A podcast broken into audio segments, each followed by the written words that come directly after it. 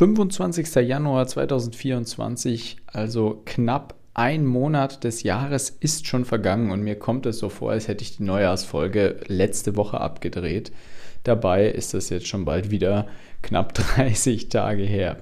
Es ist verrückt, wie die Zeit fliegt. Gabriel ist hier von Forex Impulse und ich zeige euch mal heute, was man jetzt Ende Januar nach so einem ersten Monat, wo man sich vielleicht vieles vorgenommen hat, an Dingen zu verändern, an ja, Goals, die man irgendwie erreichen möchte, näher zu kommen und so weiter, möchte ich mal ein bisschen darüber sprechen, wie das ist, was man Ende Januar vielleicht jetzt nochmal verbessern kann, wo man doch nochmal eine Stellschraube, eine Stellschraube, eine Stellschraube drehen kann. Denn wir sprechen ja bei diesem Podcast immer viel über Investitionen, aber es gibt natürlich auch noch andere Stellschrauben, die man auf dem Weg zur finanziellen Freiheit drehen kann, soll und muss. Das ist einmal nämlich noch die Einnahmensquelle. Also die Einnahmen sollte man natürlich so hoch wie möglich halten und die Ausgaben so gering wie möglich. Und über die Ausgaben möchte ich heute sprechen. Das ist nämlich ein Punkt, den man nach so einem ersten Monat des Jahres ganz gut mal in Angriff nehmen kann. Die meisten machen ja ihre, einen Großteil ihrer Transaktionen, würde ich jetzt mal sagen, so über den Lauf des Tages oder der Woche über entweder eine Kreditkarte, eine Girokarte, was auch immer, zumindest jedenfalls über eine Karte meistens. Das heißt, alle Transaktionen sind ja schon getrackt. Heißt also, theoretisch habt ihr all eure Ausgaben irgendwo getrackt. Klar, wenn jetzt jemand viel Bargeld verwendet, müsste man dafür ähm, ja, die Quittungsbelege aufbewahren. Aber für die meisten Leute, denke ich, trifft es zu, dass man vieles sowieso nur noch übers Online-Banking, über die Karte macht und dadurch hast du alles getrackt. Jetzt nimm dir mal Zeit, Ende des Monats. Ähm, hast ja noch knapp, ja, knapp eine Woche Zeit, nicht mehr ganz, sechs Tage sind es noch. Nimm dir mal eine halbe Stunde Zeit oder 20 Minuten reichen wahrscheinlich schon und setz dich hin, guck durch, was du alles ausgegeben hast diesen Januar an Fixkosten, weil im Januar werden ja auch immer viele Beiträge abgezogen, sei das jetzt irgendwelche Versicherungen, Krankenkasse, was auch immer, extra Beiträge, Zuschläge, was auch immer. Meistens ist es im Januar immer so, dass da vieles vom Konto abgeht. Und man merkt dann auch plötzlich, wo man vielleicht noch ein Jahresabo hat, was man gar nicht mehr auf dem Schirm hatte.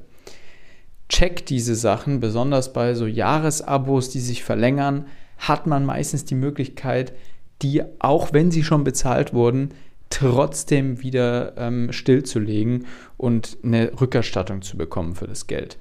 Weil das mit den Jahresabos ist nicht immer so äh, gesetzeskonform, hundertprozentig. Deswegen gibt es da meistens in vielen Fällen ein Rücktrittsrecht trotzdem. Wenn ihr da was seht, was ihr eigentlich nicht benutzt, dann holt euch die Kohle zurück. Also setzt euch wirklich hin. Geht durch, was an Ausgaben ihr da habt.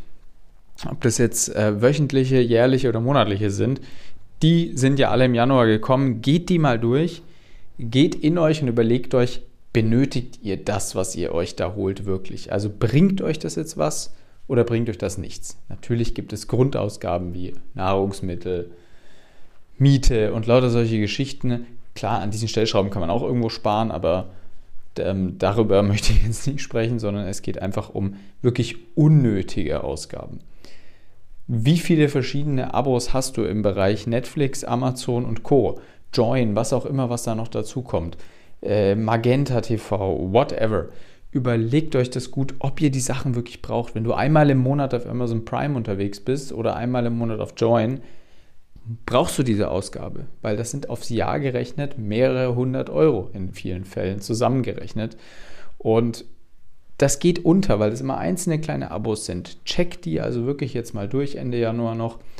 Guckt euch mal das an und entscheidet für euch selbst, brauche ich das oder brauche ich das vielleicht gar nicht.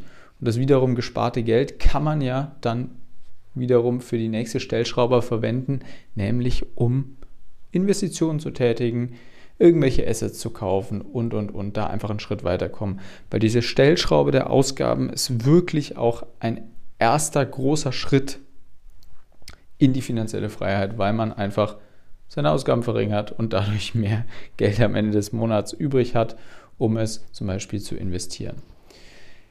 Das ist wie gesagt echt ein großer Tipp. Also schaut euch das an, auch wenn so Sachen sind wie Handyverträge, die jetzt verlängert werden oder was auch immer.